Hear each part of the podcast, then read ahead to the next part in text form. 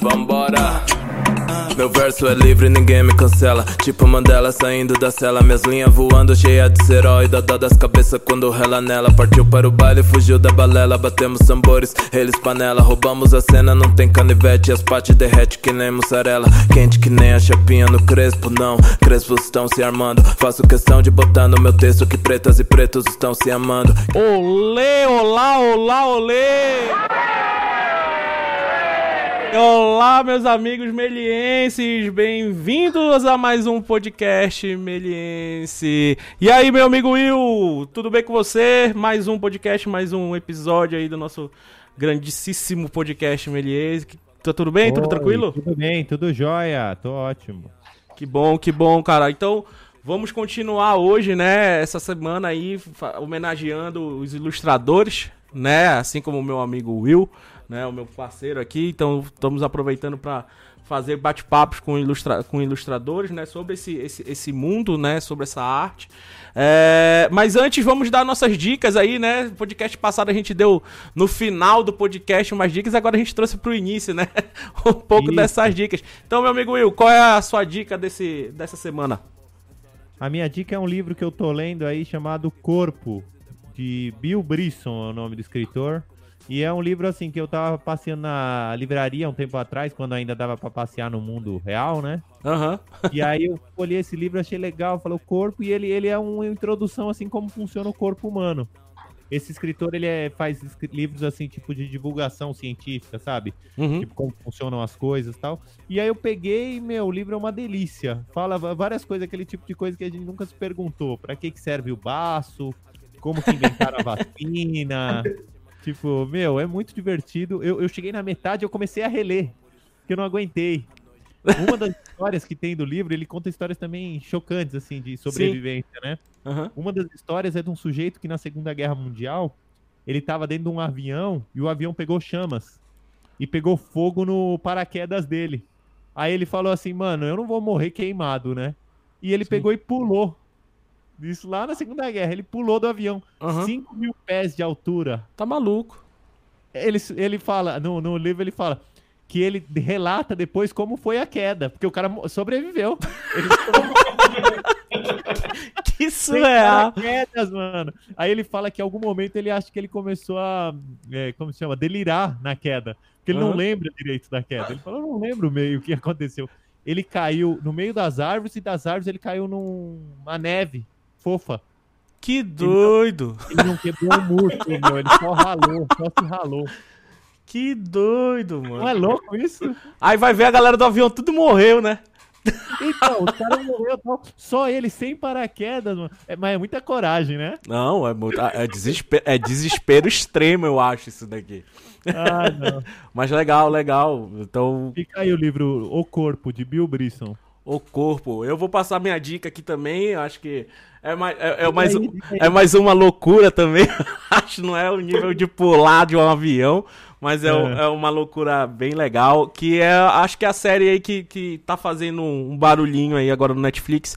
Que é o Midnight Gospel. Não sei se vocês já viram. É, a gente tava batendo papo aqui antes que não, vocês não viram. Fora, mas fora. é uma série, é uma série do, do criada pelo, pelo Pedental Ward, que é o do, do, do, o mesmo criador da Hora de Aventura tá? E ele inventou o Midnight Gospel através depois de escutar um podcast, né? Estamos aqui num podcast, então tem a ver com podcast esse, esse, esse, essa série, tá? Um podcast do do Duncan Trussell, que é Duncan Trussell Family Hour, tá? E ele tem várias entrevistas com várias, com várias histórias interessantes, com, com reflexões bem profundas.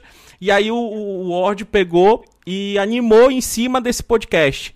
Ele pegava as entrevistas originais do podcast e animou em cima, completando com algumas falas dos entrevistados depois, tá? Mas a base toda do roteiro de cada. De cada... O que, que acontece? É um, é um personagem que faz um, um, um um videocast, né? Ele faz um podcast na série também, né? O personagem chamado Clancy, ele faz um Spacecast, né?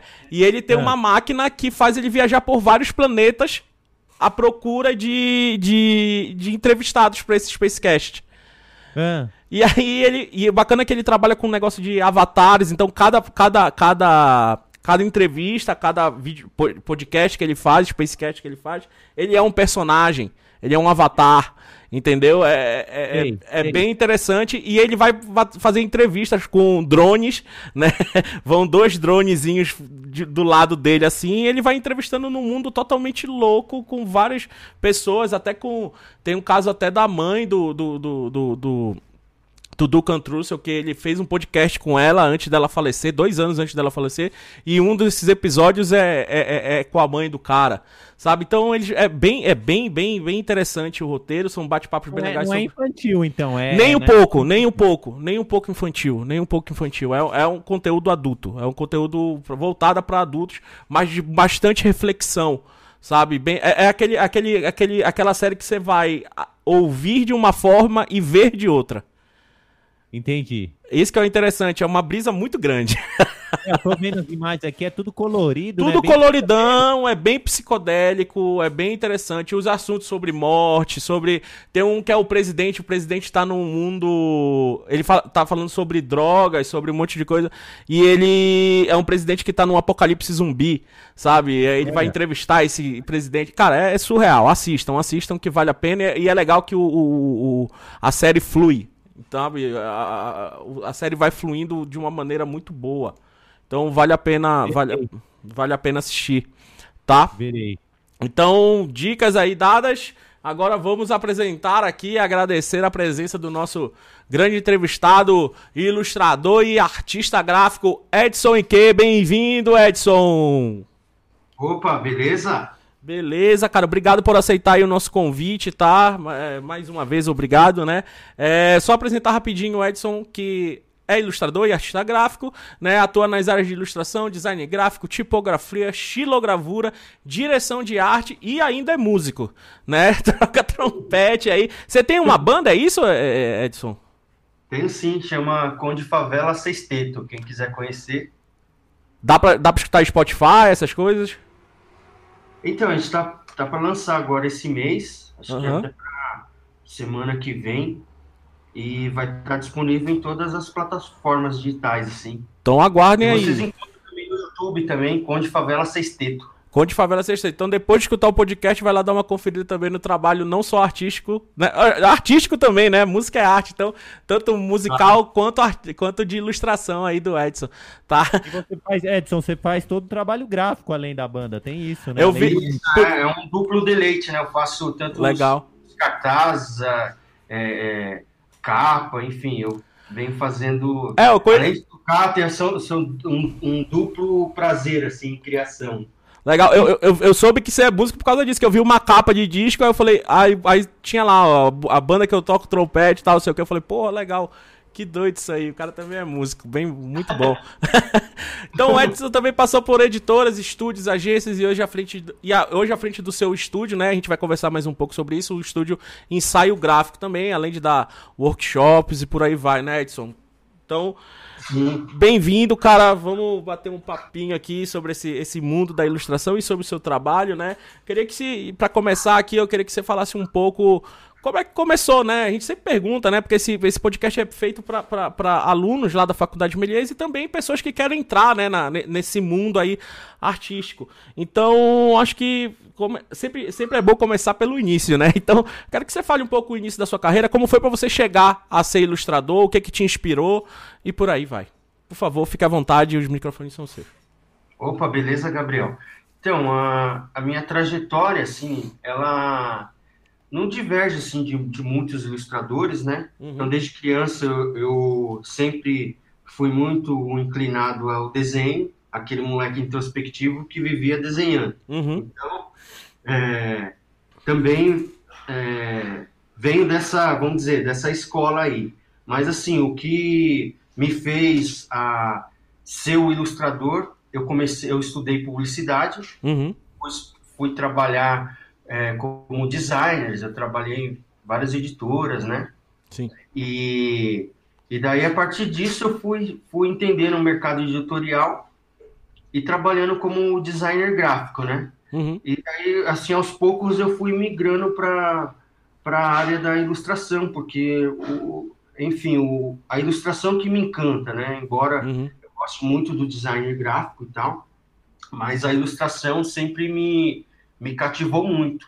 E daí tá essa minha, minha história ligado a isso. E também, como eu sou do ABC Paulista, uhum. é, tem uma característica é, de, de movimentos sociais, movimento hip hop que eu fiz parte. Então, Legal. fiz muito cartazes, muito, muita ilustração para esse tipo de movimento. E daí eu fui aprendendo e tomando gosto. E até hoje estou aí é, tentando sobreviver de arte no Brasil. eu, vejo, eu, vejo, eu vejo aqui que seu trabalho é bem voltado para isso mesmo, né? Para as razões sociais. É, tô dando uma olhada aqui no, no, no seu Instagram, né? É bem, bem voltado para isso mesmo, cara. E, é, é, interessante. Mas é, eu vejo bastante, muita coisa aqui. Você começou o seu trabalho aonde? Assim, como trabalhar com ilustração? Assim, você começou por onde? Onde foi esse start? Então, eu trabalhei é, algum tempo, né? Uns seis uhum. anos na editora moderna. Uhum partir da, da, assim, dos meus trabalhos na editora moderna, como eu, eu é, diagramava livro didático, então algumas coisas eu mesmo ilustrava e foi a partir daí que eu comecei a, a ter confiança de que poderia trabalhar com ilustração. Então uhum. foi a partir desse trabalho, que é um sistema de ensino chamado Uno e Educação. Então tive é, oportunidades assim, fui uhum. reconhecido de que tinha talento para isso. Legal. E a partir desse, desse momento, eu, eu acreditei também que era possível e, e investi assim tempo e tal, e acreditei e venho acreditando até hoje. Legal, cara. E aí, você, depois disso, você, chegou e abriu o seu, seu estúdio, né? O, o, o, ensaio gráfico. Foi, chegou um momento que você falou assim, não, agora é, eu vou comandar aqui a minha, minha vida. Porque a gente conversando com outros ilustradores aqui, a gente viu bastante isso. Ah, tem um momento que a ilustração é, é do, é do, do cliente, né? O que o cliente pede e tal, tudo isso. Ah, para abrir o seu para abrir o seu estúdio, o ensaio gráfico foi meio tipo, não, agora é, agora é minha linguagem, eu vou, vou, vou fixar isso daqui. Que é bem a estilogravura, né, que a gente vê bastante nos seus trabalhos. Como é que foi também para você chegar aí nesse, ah, não, esse aqui é, é a minha minha assinatura, né, a estilogravura, que eu vejo tem bastante a sua cara aqui, é, é tem uma assinatura sua aqui dá para ver bem. Então, é, acho que é legal contar essa, essa trajetória, porque uhum. é, primeiro que para assim para chegar até até esse momento, é, eu passei por algum, vamos dizer, passei por é, des, descobrir descobrir mesmo o traço, uhum. né? Então isso foi uma foi uma busca. E você falou da xilogravura. Sim. É, como eu trabalhei e fiz muitos, muitos cartazes assim para o movimento hip hop, movimento uhum. negro. E daí, assim, isso me fez olhar para a arte brasileira com outro olhar, sabe? Porque eu estava contato com, vamos dizer, com o Brasil real. Uhum. E muitas vezes eu vejo nas ilustrações é, é, assim de brasileiros, não estou fazendo crítica, mas uhum. acho muito é, é muito inspiração de fora, às vezes, por exemplo, só um exemplo, uhum. muitas vezes os ilustradores colocam uma bochechinha vermelha, mas, Sim. por exemplo, o povo brasileiro, que é a maioria mestiço e tal, não, geralmente não fica com a não tem, né?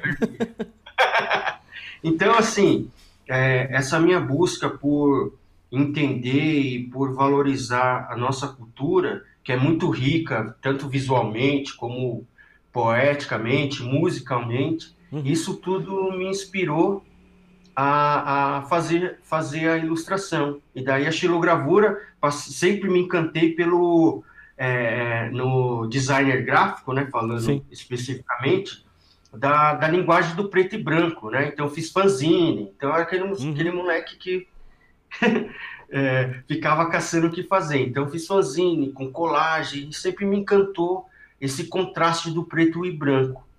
É, aí na, na, na, época, na ocasião, na década de 90, eu comprei um livro chamado Designer em Preto e Branco. Até indico para vocês, para quem é, quiser é, conhecer um pouco como como existem soluções em preto e branco. Às vezes a gente fica nessa coisa super colorida, mas Sim.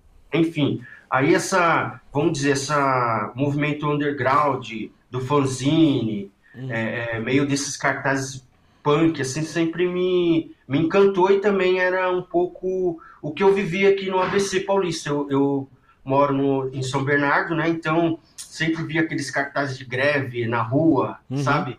É, de movimento punk que era bem que era bem forte na região uhum. e me encantava esse essa linguagem do preto e branco. E daí para chegar para a estilogravura foi um pulo, porque a estilogravura ela tem carrega em si muito essa esse contraste do branco e do Sim. preto. Então, Edson, eu queria que você falasse isso. E essa relação com, com a, é, o pensamento social, o pensamento racial, como se deu para você? Também foi uma busca, foi natural? Você estudou? Eu sei que você, você é muito de estudar, né? Eu queria saber que você falasse um pouco disso. Também a sua relação com, com a própria música, que passa por isso. Eu sei que você já fez até curso sobre isso, já deu curso sobre isso. É, então, é, é, eu acho que, que essa questão social, é, primeiro que eu sou, eu sou, eu sou negro, morei em periferia. Então, assim, ao contrário da maioria dos ilustradores classe média, então eu não venho, venho de uma família de classe média. Então, assim, a minha formação se deu é, é, primeiro por, pela minha vontade de, de realizar as coisas e estudar, né? Então, assim, eu coloco isso não como um mérito, mas como uma busca, é, que eu acho que um ato revolucionário de quem é pobre é estudar. Então, eu estou uhum. nessa busca até hoje. Isso é uma lição que eu aprendi é, aqui no, nos movimentos sociais aqui do ABC. Então, isso foi uma, um grande aprendizado, né? E daí, assim, é, quando você fala, por exemplo, eu, eu uso muitos personagens negros no meu trabalho. Isso tem uma é, é, tem um pensamento por trás disso, que é o seguinte: se, a, se, a, se no Brasil a maioria da população, 54% da população do Brasil são negros, então é, é eu vejo a imprensa falar assim, ah, esse grupo minoritário, mas como que pode ser minoritário se eles são 54% da população? Sim. E daí eu sempre questionei isso e busco isso, assim, eu vi um, é, é, tem um trabalho é, do, de um gravador que eu gosto muito, que chama Lazar Segal. O Lazar Segal tem uma uhum. série chamada é, Mangue, que eu, eu adorei essa série por me identificar, assim, falei, caramba, essas pessoas, esses personagens que o, que o Lazar Segal é, faz, tem muito a ver com a minha realidade. Então, daí, assim, isso foi um, um, vamos dizer, um grande é, sacada, assim, um grande clique, assim, eu comecei a, a, a, produzir e me inspirei muito inicialmente nesse gravador que é o Lazar Segal, uhum.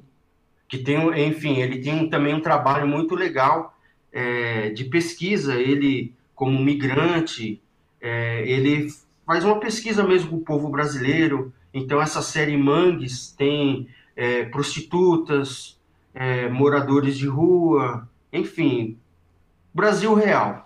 Sim, sim. Me encantei pelo trabalho dele pela, e também pela, essa, pela estilogravura, que tem uma relação muito forte com uma, uma cultura visual brasileira, principalmente ligado ao Nordeste e, a, e ao cordel. Cordel, né? É, interessante. Isso que eu até, até te fazer essa pergunta, né? É, o, o, que eu acho interessante aqui, que você trouxe. Porque o cordel, a xilografura, é, quando a gente vê xilografura, a gente lembra bastante do Nordeste, né? Não estou dizendo que a, a xilografura é do Nordeste, mas a xilografura é de tudo. Mas a mistura dessa ideia de Nordeste, você mistura bem o Brasil. Você mostra bem o Brasil de, né? O Brasil do Nordeste com essa xilografura, o Brasil negro, que é a grande maioria maioria, sabe? O Brasil de verdade, é isso que você fala. Então, essa mistura no seu trabalho, cara, funciona perfeitamente bem. E é, acho que foi difícil para você chegar no, né, né, nessa. Não sei se foi difícil para chegar nessa mistura aí. Você quer falar um pouco? Porque você tem muita coisa da rua, tem muita coisa do, né, da, da xilografura do Nordeste, tem muita coisa do, do, do de gueto, né? De, de, como você falou, você é, do, você é da ABC e tal. Então acho que essa, essa, essa referência de vida está muito no seu trabalho, né?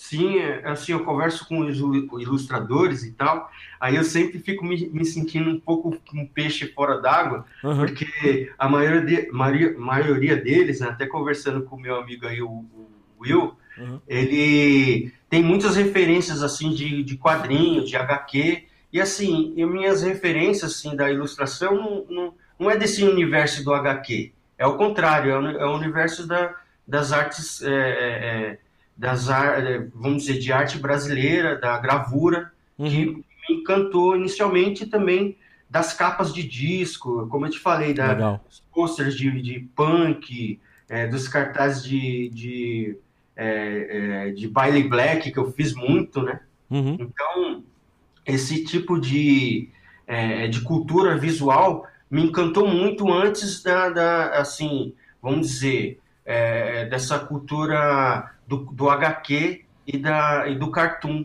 Então, isso veio antes. Depois, claro, eu fui estudar e me encantei por, pelo universo do HQ. Uhum. Não é aquilo que eu me dedico, mas reconheço o seu valor e, e a sua beleza, mas, assim, aí eu converso com muitos ilustradores e falo assim, caramba, às vezes fico, não fico situado, assim, no, no próprio meio, assim, da, da, ilustra, da ilustração, embora muitos ilustradores conversem comigo, admirem o meu trabalho, enfim, uhum. mas eu me sinto muitas vezes um pouco um peixe fora d'água nesse universo da, é, é do desenho, principalmente da ilustração brasileira. Que não deveria, não deveria ser, né? ser, né? É, que não deveria ser. Exato.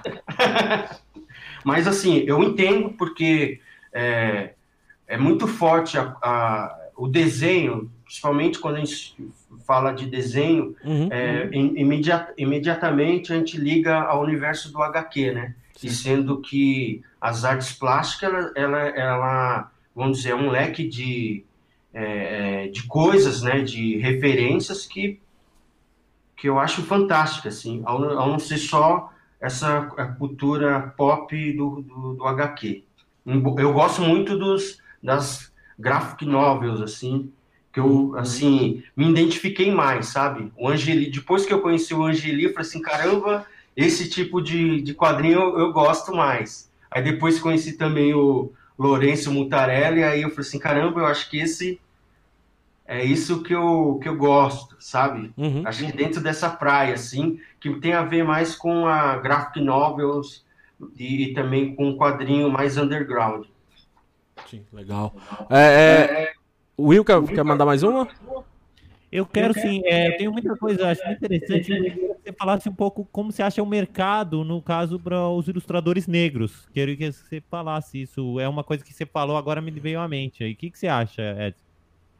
É, assim, eu, eu, eu me coloco assim como um ponta de lança, como um ilustrador que meio, meio que vem desbravando isso no mercado, assim. Então, é, me surpreendeu muito, assim, no ano passado e alguns anos, é, muitos estudantes de design, enfim, de, é, de publicidade, vem fazendo trabalho sobre a ilustração brasileira e eles me procuram, assim. Eu falei, caramba, eu nem, né, nem, nem sabia que tinha esse valor histórico, assim, é, das pessoas me, me ver como referência. Então, isso, isso foi uma sur, surpresa para mim.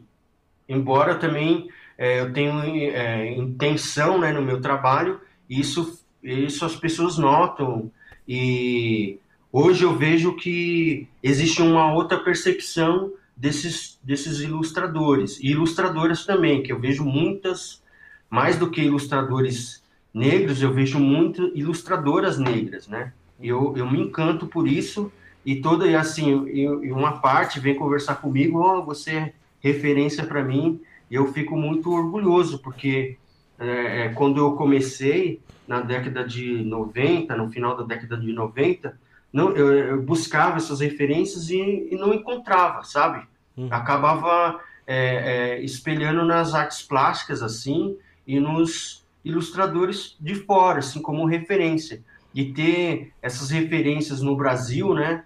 Eu me sinto até é, com uma responsabilidade com isso. Mas, enfim, não fico preso é, é, com esse tipo de, é, de referência, né? Mas eu acho importante. Agora, se referindo ao mercado em si, ainda a gente vive um momento muito difícil para o mercado editorial. Então está existindo assim, de certa forma, um reposicionamento assim, e também uma percepção das editoras que o o público afro-brasileiro, o público negro consome também. Então, é, eu vejo muito publicações, né? Então, desde o Emicida, publicando livro infantil para o público negro, uhum. e vários outros, Lázaro Ramos, e existe essa editoras, né, especializada em literatura negra, então, é, é, de 10 anos para cá, principalmente com políticas sociais, esse tipo de é, é, é esse tipo de mercado se abriu para o público negro, porque também é um público que consome, que tem dinheiro, que vai comprar livro.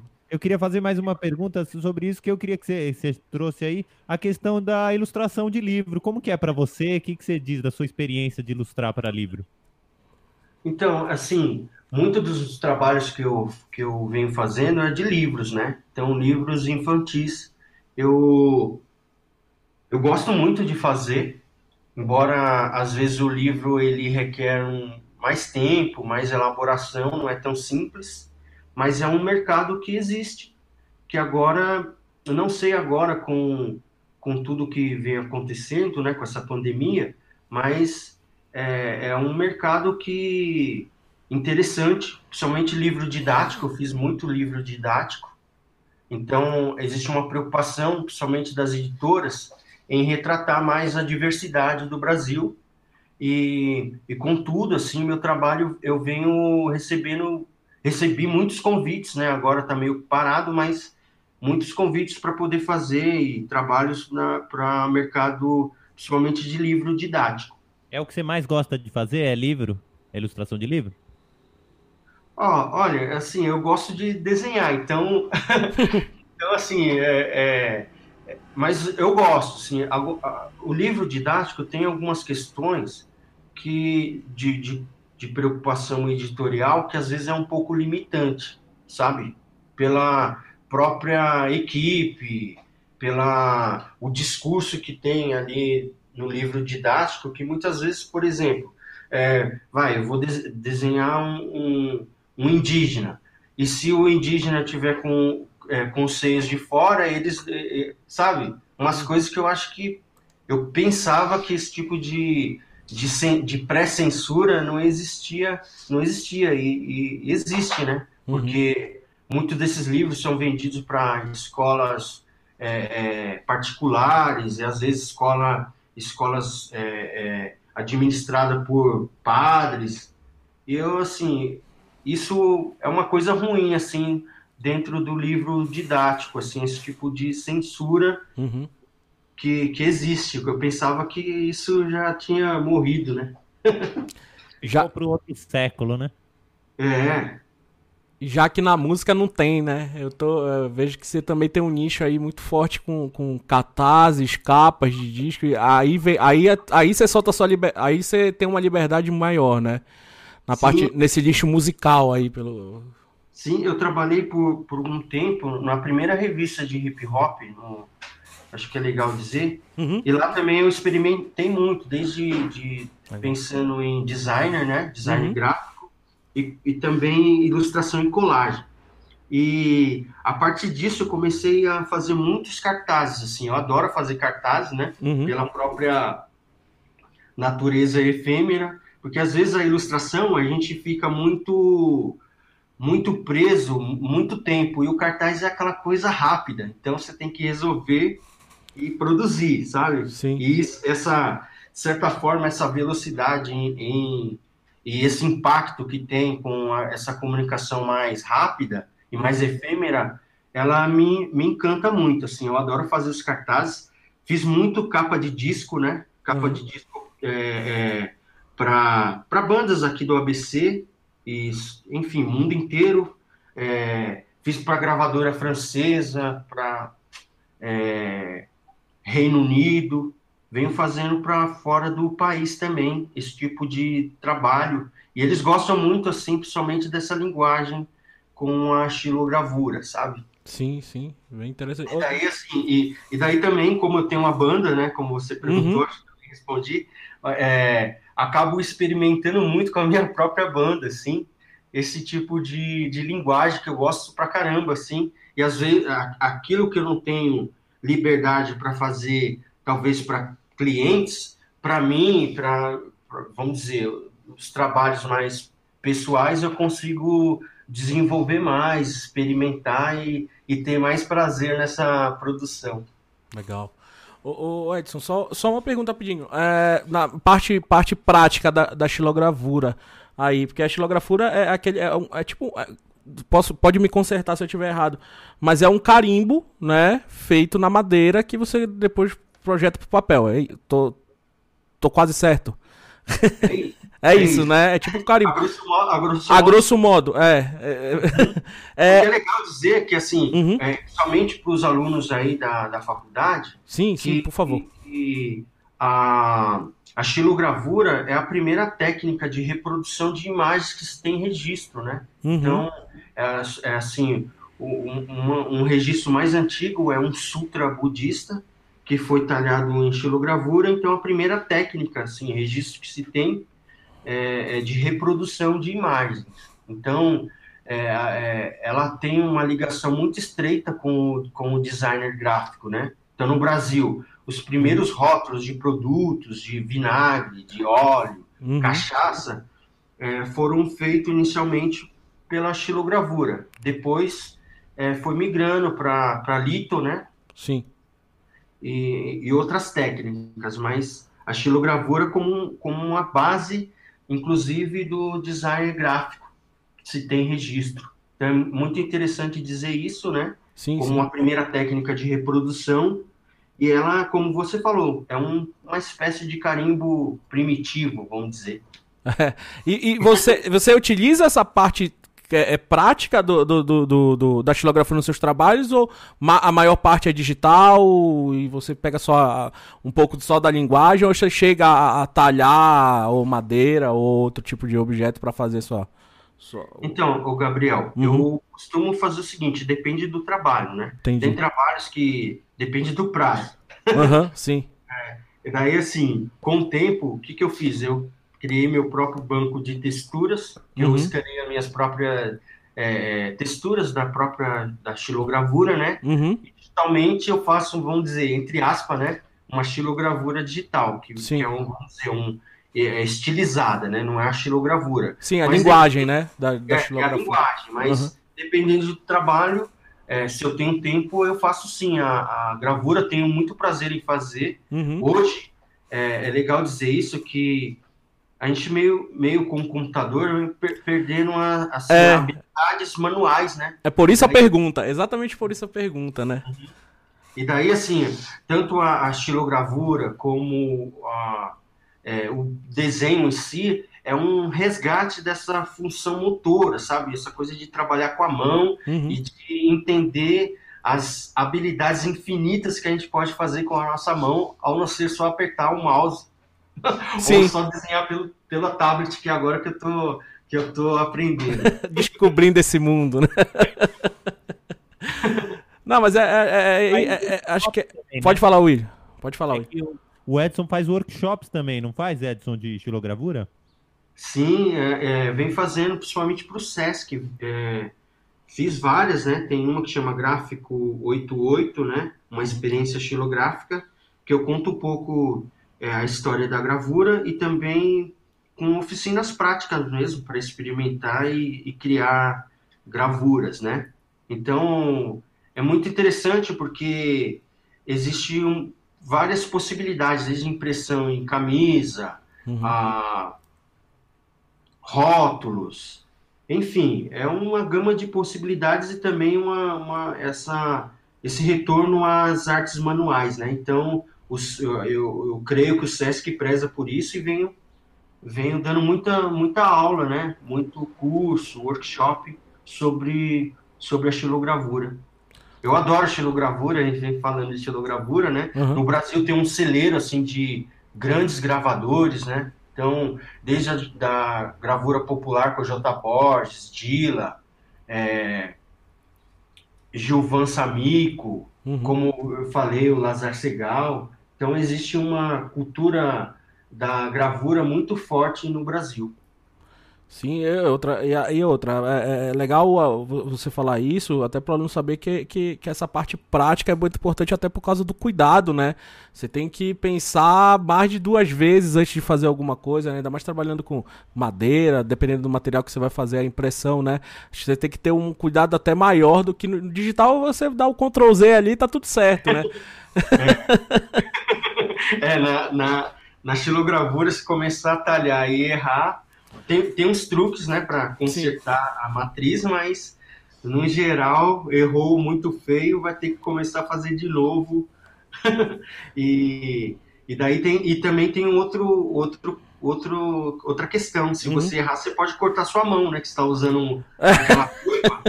Errou, você talha a mão. Então, é, é, você precisa estar presente naquilo que você está fazendo, assim. E a arte tem um pouco essa função, né, de colocar a gente no aqui e no agora, né? E a gravura ela tem um pouco essa uma certa função terapêutica assim que eu recomendo assim para quem uhum. quiser é, é, ingressar nesse mundo da, das artes visuais para gravura, uhum. para mim é muito relaxante fazer. Depende, lógico, sempre depende do prazo, né? Sim, sim, sim, sim. Mas projetos pessoais eu acho que é mais, mais, mais, mais relaxante, né? Porque dá para você trabalhar mais, dá para testar, né? Várias coisas. Mas é, é, é mas é mas foi. Não tem, mas não tem o Ctrl Z, é isso que você falou. É, é isso que eu falei, é isso que eu, acho que é isso que é o importante aí nessa parte do, do, do das artes práticas, das práticas, né? Porque é, é, é, o que você comentou, a gente tá, tá acostumado aí com computador, né? Com tudo isso, e não, e não tem a coragem, principalmente para os jovens aí que, que a galera que está entrando aí na faculdade, né? É, dá um passo atrás, né? Dá uma olhada para trás e ver como era lá atrás, pra, até para melhorar a sua parte lá no digital, né? Até para melhorar a sua arte no, no, no, digital. Sim, o que é legal, assim, é, só para. Eu acho que é legal comentar isso, que é, uma coisa é o desenho, né? Você projetar o desenho. Outra coisa é você esculpir o seu desenho, vamos dizer, cavar o seu desenho. Uhum. Ele acaba tendo uma uma relação física muito grande com, com a própria prática do desenho, né? Então você vê uma, o seu desenho sendo construído assim, como uma, vamos dizer, uma escultura, uma pré-escultura, vamos dizer assim. Isso é muito, para mim isso é muito fantástico, assim, é, o poder que eu, que eu tenho com as minhas mãos, assim, de fazer isso, sabe? Sempre me encanta. Legal, que legal. Will, é, eu, eu queria falar só uma coisa que eu gosto disso que o. Eu vejo nos meus alunos essa questão que o Edson levanta de um, conhecer a história e, e dois, é, se identificar com a cultura brasileira. Eu acho que às vezes a gente sente falta nos alunos, a nós mesmos, né? Uhum. É a gente ir para esse caminho, né, Edson? Você não sente também? Sinto, nossa, e isso tem a ver com a nossa, um pouco com a nossa mentalidade colonizada, né? Que sempre o de fora é melhor e tal. E uhum. eu trabalho para uma agência, né? É, é, é, nos Estados Unidos, chama, chama Marlena Argense. E daí, assim, eu mandei meu portfólio para elas, para ela, né? E ela gostou e tal. E tem ilustradores do mundo inteiro, da França, enfim, do mundo inteiro que ela agencia, né? Uhum. E daí eu falei assim, caramba, por que ela se encantou com o meu trabalho, sabe? Aí depois, com o tempo, eu comecei a refletir de que era exatamente o oposto do que todo mundo já faz, sabe? Uhum. Embora é, é, o Will, nas conversas que eu, que eu, tive com o Will, ele falou assim, porra, mas você já tem um estilo, né? É, na verdade, eu, eu sinto que eu tô na busca do estilo ainda, né? Uhum. Mas essa, talvez essa minha própria busca de entender é, cultura brasileira, de olhar com carinho com as coisas que, que tem aqui, né? Por exemplo, até as cores, né, no Brasil. Se você pegar, olhar o cinema europeu, cinema brasileiro, e ver como a riqueza de cor, embora eu, eu use, use poucas cores, mas é, é, é legal ter essa percepção de que a nossa arte ela é muito boa, ela é, ela não deve para nenhuma, sabe, no mundo. Então, a gente tem artistas aqui muito muito foda, assim. Uhum. E a gente, de certa forma, menospreza, assim. Às vezes nem conhece, porque na faculdade, por exemplo, a gente estuda, por exemplo, eu, eu gosto de design. Na faculdade a gente estudou é, a escola de Bauhaus, mas a gente não, não, nunca estudou é, gravura brasileira, sabe? Por que não?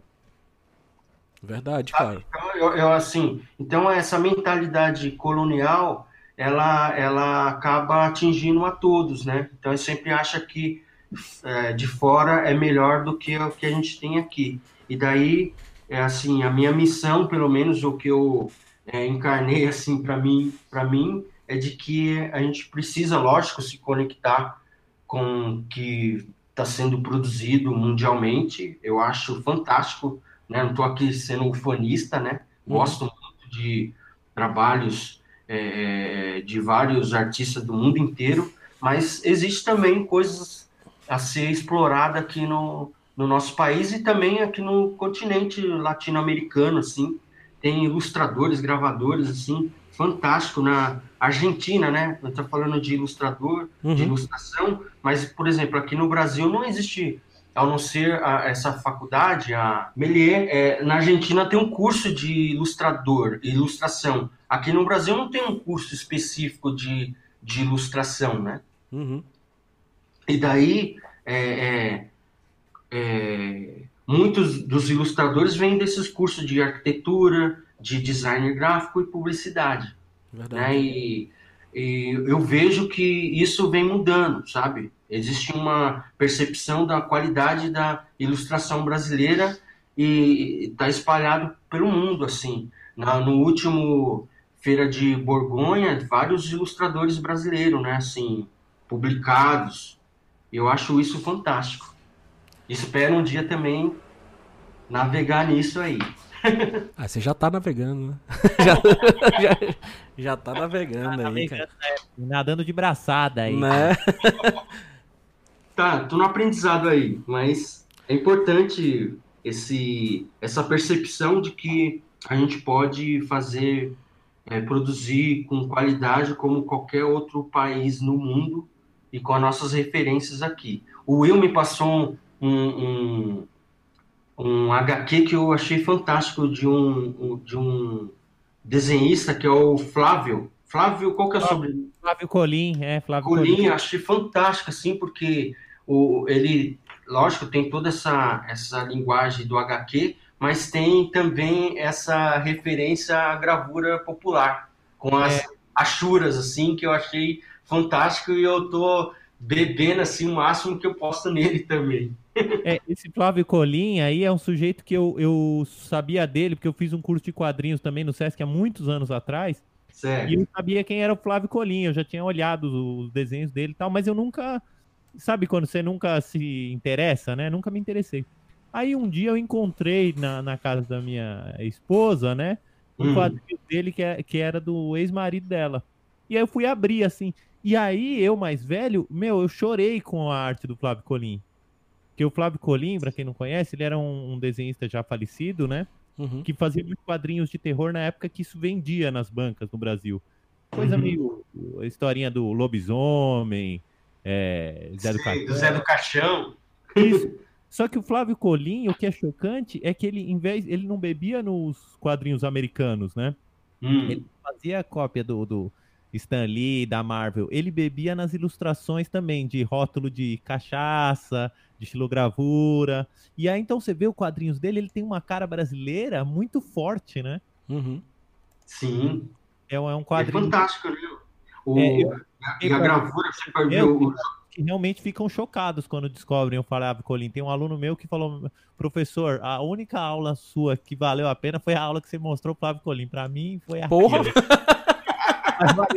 Mas é muito bom, assim, fica a dica aí para os alunos aí. É, é um, esse é um cara, esse é um cara que, excelente. Sim, é, esse é um cara, Flávio Colim, da gente falar sobre o quadrinhos, né? É, é, cultura nacional. Na minha opinião, Flávio Colim é um cara que se fosse talvez americano, meu, a gente teria museu do Flávio Colim, sabe? Sim. Aqui é difícil encontrar. Tem a ver com a nossa memória, né? Nossa memória. Aqui eu tenho, tenho um artista que fez várias capas, que é o Na, Nas, Nascar. Ah. Nascar. E a gente Assim, eu adoro os trabalhos, vi várias capas de disco de samba, é, é, capas de, de jornais antigos, assim, a gente Nassara, o nome dele, lembrei aqui. Sei, Nassara, sei que é, é, bem, é bem geométrico os desenhos dele, né? Isso, bem geométrico, mas bem, bem gráfico, assim. Vamos dizer, quem olha hoje fala assim, pô, isso é um vetor, né? Mas é, é um vetor, um vetor feito na mão, sabe? E a gente não, vamos dizer, não tem essa, essa memória de conhecer esses artistas, né? Então, eu me coloco também nessa função, assim, de, de, de certa forma resgatar eles e, de certa forma, incorporar no meu trabalho, sabe? E de fazer uma, uma rever, rever, reverenciar esses grandes artistas brasileiros, assim. Sim, sim, e, e, eu acho que, que também muita coisa da. É aquilo que você comentou, né? A, a, graça, graças a Deus, uma parte da, dessa molecada aí, a gente pode falar, porque a gente é um pouquinho mais velho, tá uhum. olhando de volta pro Brasil, né? Tá olhando aqui pra, pra, pra arte nacional. E, cara, é, olha aí, tipo, Edson, você é do ABC, sabe? Tipo, olha uhum. o tamanho do Brasil. Você tá no nicho ABC ali, sabe? Ainda tem o norte, nordeste, né? Você foi lá pro nordeste respirar um pouco de lá, né? Ainda tem um mundo gigante aí pra gente trabalhar e a gente sempre fica olhando para fora, né? Sempre fica olhando para fora enquanto a gente pode explorar aqui regiões. Imagina se você for por estado do Brasil, né? Ver a arte de cada um e trabalhar cada arte dessa. Você tem um portfólio aí, né? De, de, de artistas gigantescos, né? De... Exato. Tem um artista de, do Maranhão, por exemplo, a gente não conhece, sabe? Uhum. Que é o Romildo Rocha, que é um trabalho, assim, quem puder conhecer no Instagram, ele tem um trabalho incrível, assim, que ele bebe, assim, na, na, na xilogravura popular, mas faz um trabalho autoral que dialoga com uma cultura do Maranhão, sabe? Com uhum. é, é, Bumba Meu Boi, com. Sim. Enfim, com toda a cultura assim, popular mesmo do, do Maranhão, aquelas estandartes, sabe? Uns grafites gigantescos, né, que o cara faz. Eu tô, tô... Isso, uns grafites gigantescos e também é um trabalho, é, vamos dizer, de ilustração assim, Sim. fino, sabe? Porque às vezes a gente fala é, é em, em arte popular e automaticamente a gente vai para aquela coisa naif, né? Uhum. Aquela coisa meio, vamos dizer, ingênua. E o trabalho dele não tem nada de ingênuo, tem uma intencionalidade ali, uma beleza, né? E uma Ciência, né? trabalho né? gráfico assim, assim, muito fino, sabe? Sim. Então, é, é, eu, eu sempre falo porque assim, eu fico orgulhoso assim de ter uma artista como o Romildo Rocha, assim, eu adoro o trabalho dele, sempre quando eu posso eu falo. tem, um, tem um. Já que a gente tá falando aí de, de, de dicas de artistas e tudo isso, tem um artista, eu sou, eu sou, sou lá de Belém, tem um, tem um HQ que se chama Castanha do Pará, que é do Gidalt Júnior, não sei se vocês já ouviram falar. É uma, história, é uma história de um menino urubu tá? Que é um menino de rua que mora. É uma, é uma comédia dramática, sabe? Que se passa todo no, no, no, no mercado do Ver o Peso, lá em Belém, que é a maior feira aberta do, do, do, mundo, né? Uma das maiores feiras abertas do mundo. E, cara, você vai ver a, a, a arte do moleque. Ele é, é tanto roteirista da HQ quanto, quanto a parte artística, né? Cara, se for ver, ele trabalha as cabeças de urubu do menino com corpo de gente, sabe? Trabalhando bem essa questão social, mostrando um pouco da Amazônia. Então, ó, mais uma mais uma indicação aí, que é o Gidalt Júnior, tá? O nome dele, é, o nome da HQ é Castanha do Pará. Depois vocês dão uma olhada aí também. Acho Bom demais. Vamos olhar, vamos olhar. Que é mais... Gidalt Júnior. Gidalt Júnior, vou procurar. É, dá uma procurada, que é uma HQ chamada. É uma HQ chamada Castanha do Pará. Cara, é bem, bem, bem interessante e é de 2017, eu acho, essa, essa, essa... É um menino urubu, cara, é bem, bem legal, é bem, bem Pará, sabe, bem norte, então, mais uma dica aí que a gente tá falando de Brasil. É, eu fui procurado por uma, por uma gravadora chamada África Analog, né? Uhum. E daí eles fazem, ele faz um trabalho, o Sami, que é dessa gravadora, uhum. com música é, do Belém de Pará, né? Legal. Então, por exemplo, ele mostrou um, um, umas músicas do Belém, eh, de carimbó e siribó e tudo, uhum. vários ritmos lá que eu falei assim, caramba, mas eu, é no Brasil nem sabia que existia isso, sabe? Pra você ver. É, é rico a, a, nossa cultura e até, por exemplo, essas as capas dos discos, assim, feito, feito, vamos dizer, em baixa tecnologia, uhum. em, em offset, assim, que são capas maravilhosas. Assim. Então, é, e ele, gringo, né, falou assim, ó, oh, você não conhece isso e tal. Os gringos conhecem mais do que a gente, né? É, é, é, é pô, infelizmente não, agora eu estou conhecendo. É bizarro, é bizarro. ô, ô, Edson, o Will, você tem mais uma pergunta aí, alguma coisa? Não, não, não. Não? já o nosso tempo, né? É, mas só pra, pra gente ir finalizando, Edson, é, sempre a gente pede pro, pro, pros, pros profissionais que vêm aqui, né? Principalmente porque a gente tá né, da, da, da, faculdade, a galera tá entrando aí no mercado. É, eu acho que, bem que o, a gente falou no, no, no podcast passado, o que, o que você falaria pro Edson, né, estudante, que, que, que, dica, qual a dica que você daria, a, principal dica para aquele Edson lá de trás, quando estava começando a entrar no mercado de trabalho, que dica você daria para ele? A dica é nunca pare de estudar, porque uhum. nossa profissão existe, né, é, exige que a gente sempre estude, né, porque a gente tem uma ideia de que a gente só vai estudar na faculdade, né, e nosso trabalho é um, um estudo permanente. Uhum. E daí ter essa percepção, é, lógico que intuitivamente eu, eu segui esse caminho, mas é, acho que essa é a dica que eu daria para mim mesmo para continuar estudando assim um pouco mais de disciplina. tipo, toma jeito, menino. Toma jeito, menino. que legal, cara. É, Edson, é, te agradecer mais uma vez aí por esse bate-papo, tá? Um bate-papo bem, bem legal e bem interessante. Bom que você trouxe esse olhar aí pra gente também, pros alunos, pra gente mesmo aqui do podcast nessa apresentação. Então, obrigado, obrigado mais uma vez aí pela presença, tá? É, você quer fazer alguma consideração final aí? Mandar rede social, falar da rede social, do seu portfólio aí, onde a gente pode ver? Ah, eu agradeço, assim, queria só ressaltar, assim, que é, eu venho, venho estudando com o Will, né? Estudando anatomia, né, uhum. né, Will? E, ah, é uma parceria, né? A gente uma parceria, e isso está sendo muito legal, assim, porque, como eu falei, né, desse lance de estudar, e isso está sendo bem rico estudar anatomia nesse momento.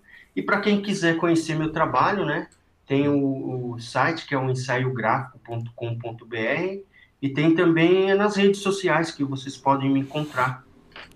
Edson e que né? Agora que vai lançar o disco aí também, né? Ah, então Isso, então o disco. É. Do Ponte Favela, isso, aí toca o trompete lá. Né? Eu, eu, vamos dizer, como, como eu falei no início, eu sou um desenhista que toca trompete. Olha aí.